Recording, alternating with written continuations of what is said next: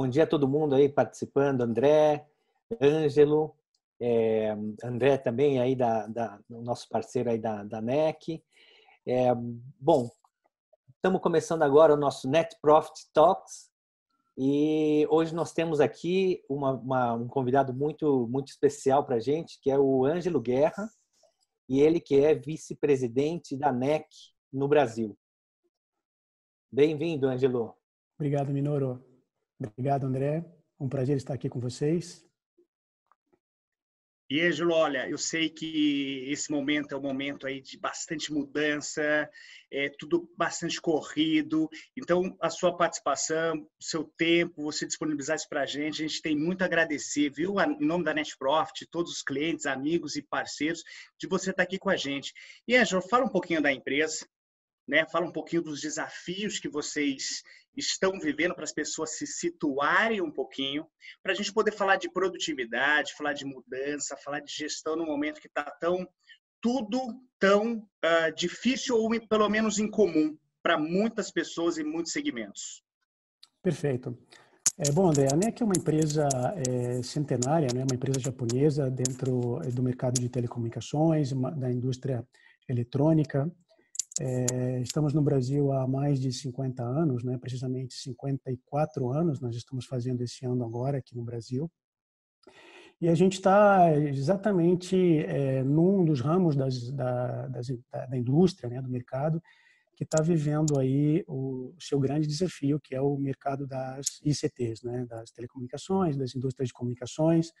E esse, é, além de tudo isso que você comentou que nós estamos vivendo, ainda temos os nossos clientes, parceiros aí vivendo a talvez a exaustão de todas as redes de, de tecnologia. Né? E Angelo, como é que você, o que, que mudou na sua rotina? O que, que mudou na rotina dos seus executivos? E como que vocês estão trabalhando neste momento, lidando com isso?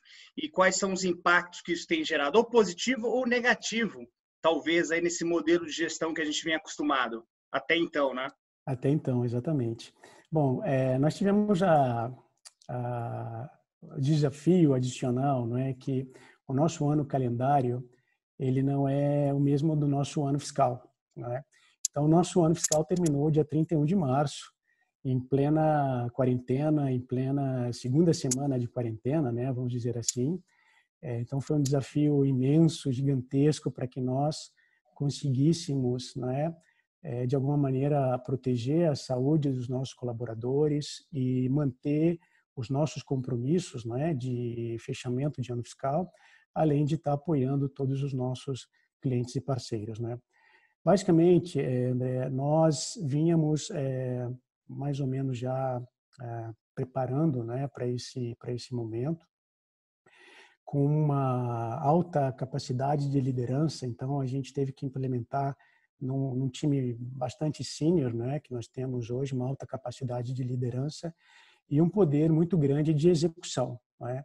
Então, logicamente que nós não conseguimos executar todas as tarefas, todas as atividades que nós tínhamos que executar, algumas delas exigiam presença física, outras por atraso de é, embarque, né? A gente viveu aí na, principalmente no mês de março, já o efeito da, da parada da China. Então, vários parceiros não conseguiam entregar os nossos equipamentos para que a gente pudesse estar importando para o Brasil. Alguns eram entregues, outros a gente não conseguia espaço nas aeronaves, né? E com isso tivemos que, que fazer uma gestão, uma, uma, uma comunicação, um alinhamento muito grande, não é? Talvez a gente vá conversar mais na frente, mas é, hoje no, a nossa equipe, ela tá, ela, a minha diretoria toda, eles têm um call de alinhamento com a, a equipe deles na, na parte da manhã, não é? E durante o fim do dia a gente faz um call de alinhamento para ver os desafios, o que foi feito, o que não foi feito, follow-up da semana, follow-up do dia. Então a gente tem conversado bastante, utilizado bastante de ferramentas é, de tecnologia. E, Ângelo, com relação à gestão mesmo, pessoas, o que, que você tem sentido assim que tem sido talvez ou maior, os desafios? É, conexão, foco, engajamento, motivação, estresse, saúde física e mental. que, que você tem sentido aí e quais desafios vocês estão enfrentando e como estão superando? Então, o nosso maior desafio é, vem um pouco da cultura japonesa, né? Então, é, a NEC, como grandes empresas japonesas, eles não tinham o hábito da, do trabalho de telepresença, né? O trabalho remoto, né? Então, esse foi o primeiro grande desafio que nós tivemos, né? É, por mais que nós tivéssemos todas as ferramentas, toda a tecnologia, é, o início foi foi bem complicado. Né? Então, esse foi um desafio. O segundo desafio é você conseguir fazer com que os seus colaboradores, com que a equipe, eles consigam ter uh, o foco, né? É, por isso é, a gente faz um call diário é, de manhã e à tarde para estar tá dando seguimento no, nas atividades. E a, e a gente tem tentado é, um momento de, de relaxamento durante a semana, que acho que é importante, né? Na nossa primeira semana de home office, alguns alguns membros da equipe sentiam a falta do famoso é, happy hour, né? Então nós criamos, né? Eu tenho até acompanhado na internet, tem muitas empresas fazendo o mesmo, mas criamos dentro do grupo um happy hour virtual. Né? Isso foi uma coisa bem bacana que acontece agora todas as quintas-feiras. Até o nosso nosso diretor de marketing foi o, o responsável por fazer todo esse acontecimento é, funcionar. E aí é muito interessante você ver que tem pessoas que levam bastante a sério, que preparam, que entram no happy com, com a sua com a sua cerveja, com, com, com a sua o seu acompanhamento, né? Então vai gerando um pouquinho mais desse grau de é, não dá para dizer relaxamento, porque a gente está vivendo um momento de, de disrupção muito muito forte, mas pelo menos de integração, uma integração que a gente vivia é, fisicamente dentro do, do escritório, né? Então a gente tentou aí um pouco balancear é, essa falta da cultura de é, home office é, com esse momento de descontração. Tá? Eu sei que o Minoro também está curioso aí com várias perguntas. Cada empresário executivo que a gente fala, até conversas internas, né, Minoro, da Net Profit também, os desafios que a gente enfrenta. Uma empresa, lógico, nossa empresa é, é bem menor, mas localizada com 10 escritórios né, regionais também, para estar tá mobilizando é, as pessoas. Agora, Ângelo, quando a gente fala de produtividade e execução, você acredita que vai ficar algum legado a partir desse momento que vocês pretendem manter nesse modus operandi? Né? A partir do momento, claro, uma hora isso vai passar, mas o que, que vocês acreditam que vocês estão aprendendo, ou aprenderam, né? Não sei se pode se dizer assim, mas comprovaram pelo menos que vocês acreditam que vai ficar como legado, que teve impacto positivo em produtividade. O que, que você acredita que pode mudar na empresa depois disso? Principalmente quando a gente fala de conexão, produtividade, foco e toda essa interatividade que vocês estão tendo diferente. Algum legado vai ficar para a empresa e vai mudar talvez alguma coisa na forma de fazer, sejam reuniões ou algo do tipo? Eu acredito que sim, não só na, na, nossa empresa, mas no mundo, né, que nós estamos vivendo. Eu acho que esse momento é é como se você tivesse desligado o mundo da tomada, né?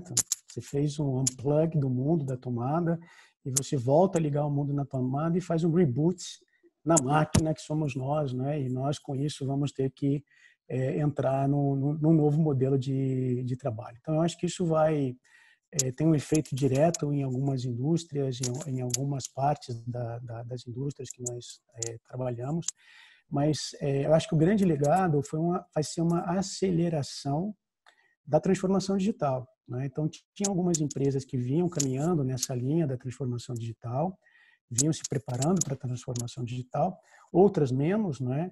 E nesse reboot que, que eu comentei que nós fizemos na, na, nas empresas, na nossa, nas nossas vidas, né? É, cada um vai ter que se adaptar. Eu acho que a produtividade vai ser, é, vai ser, vai ser diferente. Né? Vai ser diferente no sentido de que você não necessariamente vai ter que se encontrar fisicamente para que, que as coisas aconteçam. É? Então, um grande, um grande exemplo é toda a coordenação de delivery que a gente tem feito. é? Então, antes você fazia uma reunião de kickoff, como é que você vai entregar é, equipamento, torre, antena. É, e hoje a gente tem feito tudo isso não só dentro da nossa empresa, virtualmente, mas também com os nossos é, parceiros, com os subcontratados, né? Então, acho que está todo mundo indo nessa direção, nessa direção de é, virtualização. Tá? Inoro, muito interessante, né? Tudo que a gente vem respondendo para os nossos clientes, as perguntas, né? E um pouco do assunto que a gente vai falar, né, Minoro? Algumas das perguntas aí para, para super executivos, né? Porque para gerenciar grandes equipes, grandes movimentos assim, não pode falhar, né? Na disciplina, na motivação, né?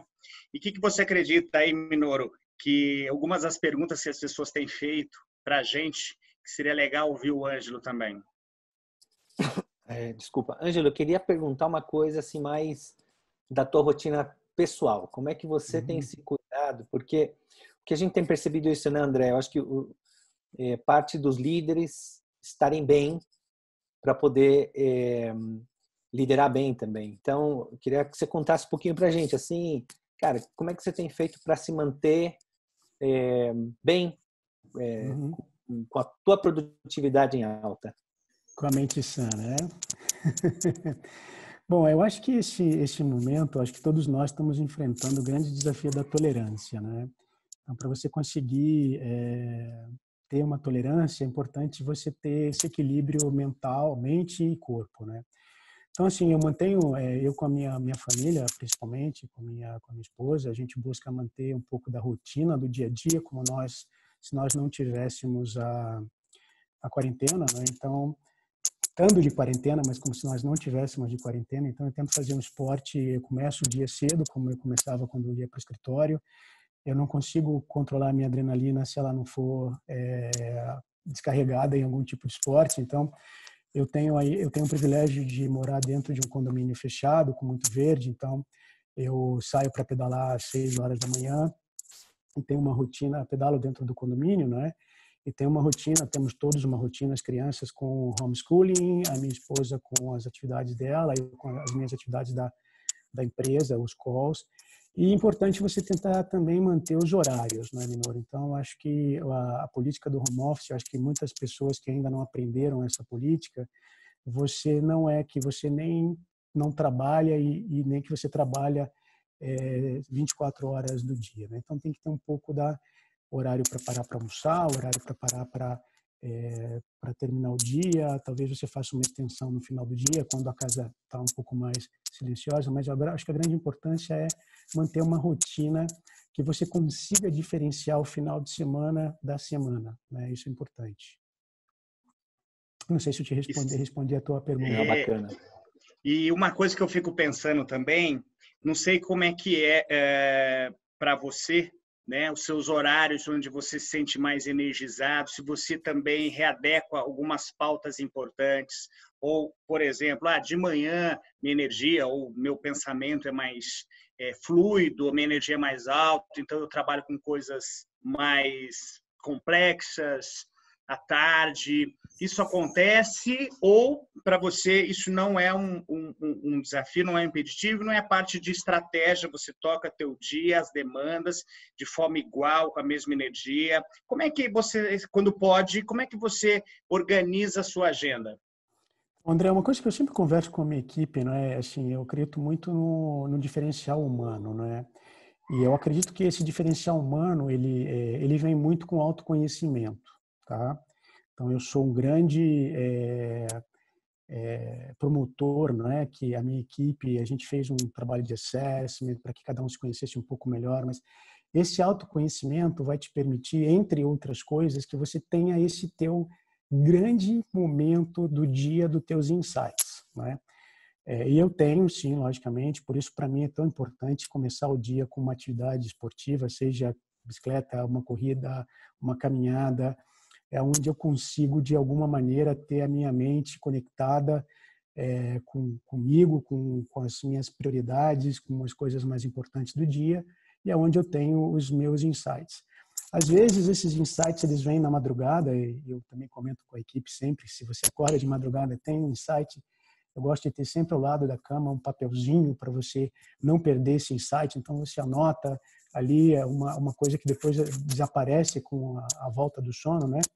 Mas é importante sim que cada um de nós tenhamos esse conhecimento, esse autoconhecimento para saber o melhor momento de produtividade.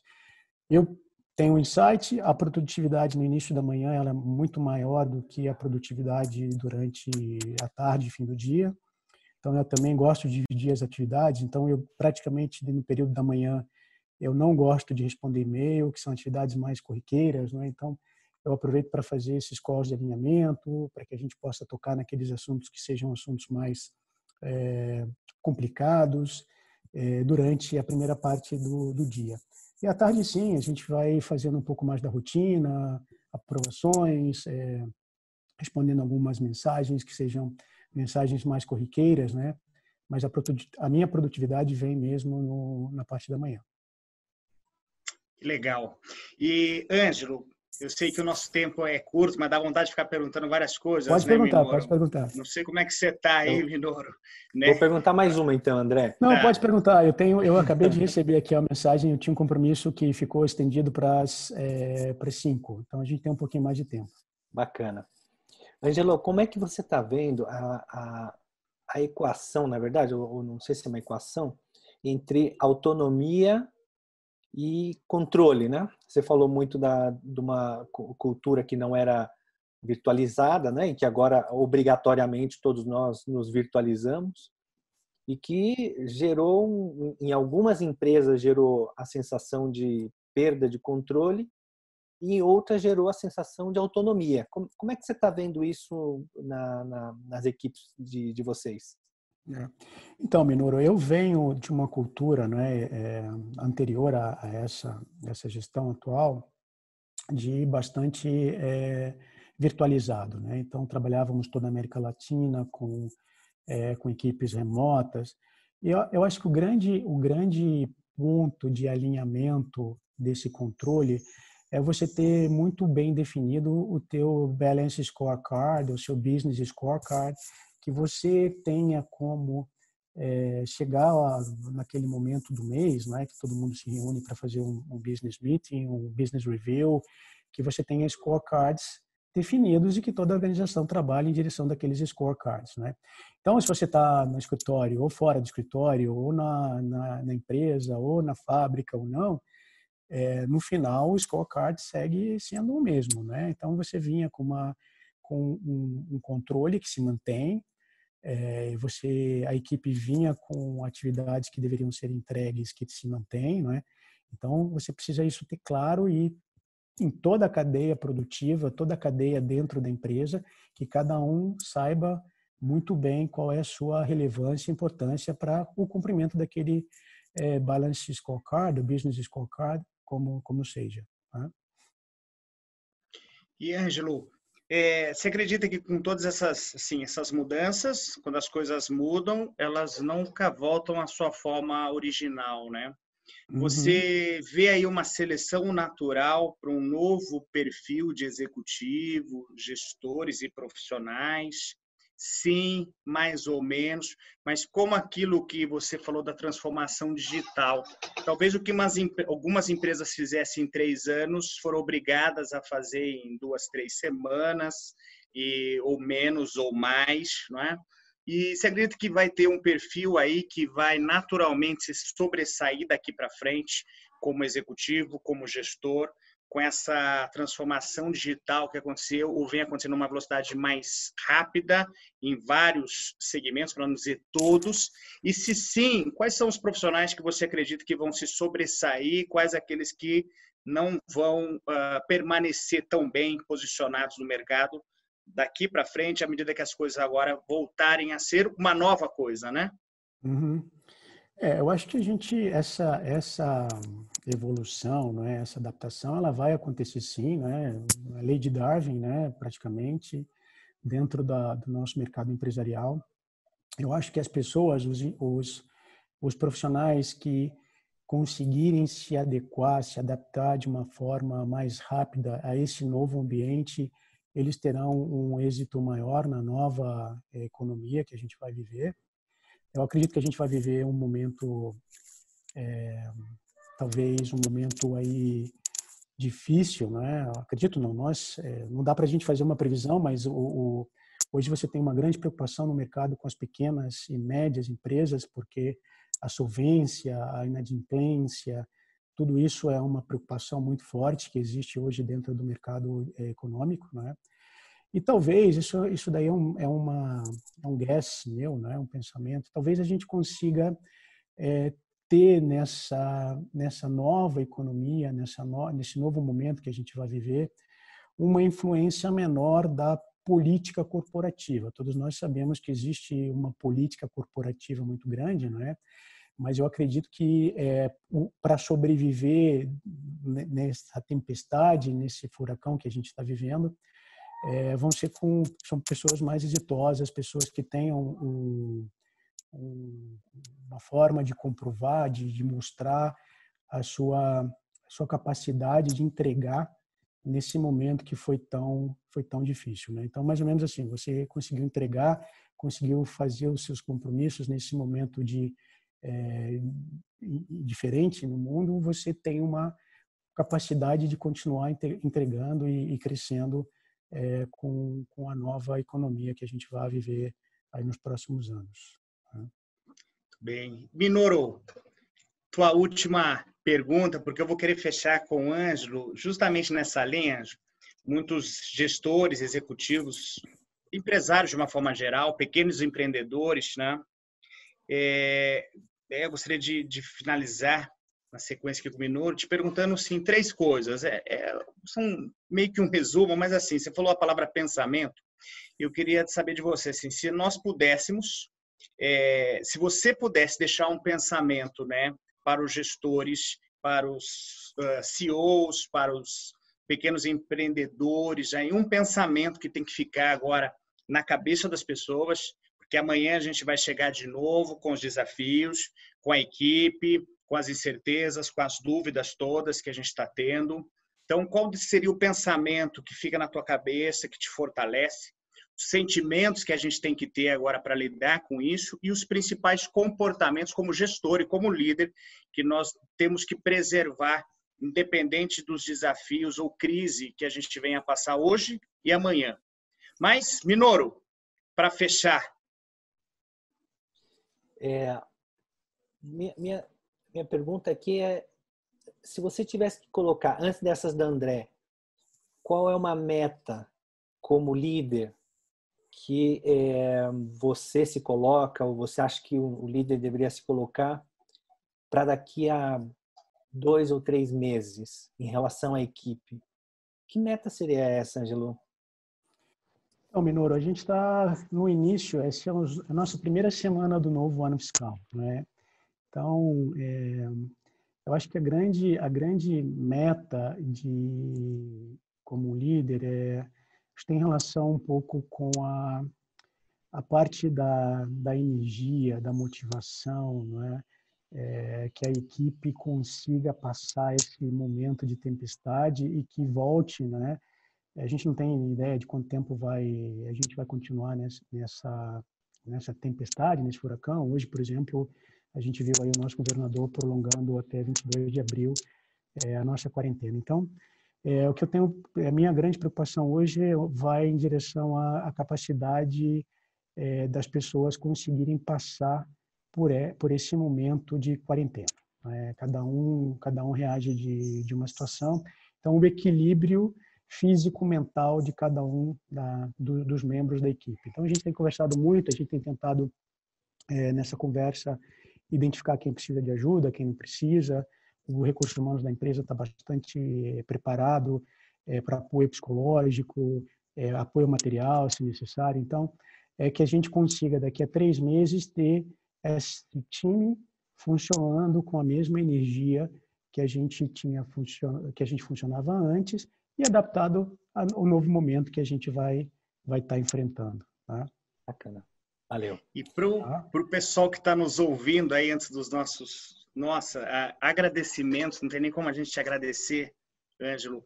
Agora pensamento, pensamentos que tem que estar na cabeça do gestor, ou sentimentos ou comportamentos que um líder agora um gestor tem que preservar e tem que trabalhar consigo mesmo, que sejam coisas assim que façam que faz sentido para você e que possa fazer sentido para outras pessoas. O que, que te fica na tua cabeça, dos teus pensamentos que te guiam, sentimentos e comportamentos que você julga ser essencial para esse momento, para que líderes tenham isso na sua frente para poder conduzir esse processo todo que a gente está passando?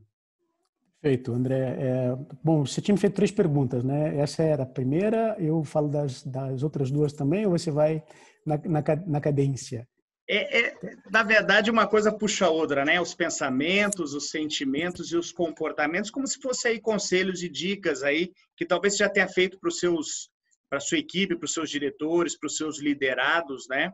Para uhum. que a uhum. gente consiga passar, porque os líderes agora é o momento deles serem esse pilar, né, de não deixar estremecer, né? As pessoas uhum. devem estar procurando demais eles com n é, aflições e tudo. Então, seriam essas orientações. O que, que a gente tem que pensar nesse momento? Como a gente tem que se sentir, se comportar nesse momento? Então, eu acho que o papel do líder é fundamental nesse momento. Né? Eu comentei no início da nossa conversa que é, a alta capacidade de liderança vai fazer a diferença nesse momento. Né? Então, qual seria a minha proposta, que eu acho que a gente não pode deixar para trás, é trabalhar muito é, com, com exemplos. Né? Eu acho que é, ser um líder, é, liderar, por exemplo, num momento que você é, não pode deixar com que a energia caia, com que a motivação das pessoas é, se afundem, né? De não poder sair de casa, não poder se relacionar. Então, é tentar estar perto, tentar liderar, tentar é, dar a direção correta para cada uma das ações, né? Isso é um momento de guerra. Em momento de guerra, eu acho que a gente, é, os vencedores das guerras sempre com muito trabalho. Né? Então tem trabalho árduo, liderança. É, você me perguntou de uma característica. Eu acho que a tolerância aqui é uma característica que a gente precisa ter forte a perseverança nesse momento, é, talvez a resiliência, né, de você acordar é comigo mesmo. Tem dias que eu não acordo com a mesma energia que eu que eu, que eu deveria ou que eu fui dormir naquele no dia anterior, mas é, que a gente tem que estar sempre se mostrando é, com com um pensamento positivo que isso vai terminar, né? Isso vai terminar. A gente não sabe quando vai terminar, e aí a, a gente vai voltar a ter muitas oportunidades é, no nosso mercado. Né? Sensacional. Sabe que a gente que está aqui na ponta e também trabalhando com vários clientes, né? Isso nos fortalece porque a gente também tem dúvida do que se apegar. Mas mais do que nunca, né? Essas questões de exemplo, da perseverança, da persistência, né? De não entrar em desespero, fazer o que tem que ser feito é, ouvindo de você, isso faz ainda mais sentido. Então, assim, mais do que qualquer coisa, acima de tudo, quero te agradecer demais, viu? Pela generosidade, tá. pelo teu tempo. Eu queria, eu queria só, André, se você me permite, deixar uma mensagenzinha aqui, uma coisa muito simples que, que veio da minha, da minha esposa, alguma coisa que ela leu, que ela escreveu por aí esses dias, né? Eu tenho filhos pequenos, né? Temos crianças pequenas e então uma uma coisa bacana que a gente estava discutindo é que daqui a cinco anos ou três anos, não é? É? o que a gente gostaria que os nossos filhos lembrassem desses momentos que a gente não pode sair de casa, eles não podem ir ao cinema, nada, como o melhor momento da, da vida deles, é?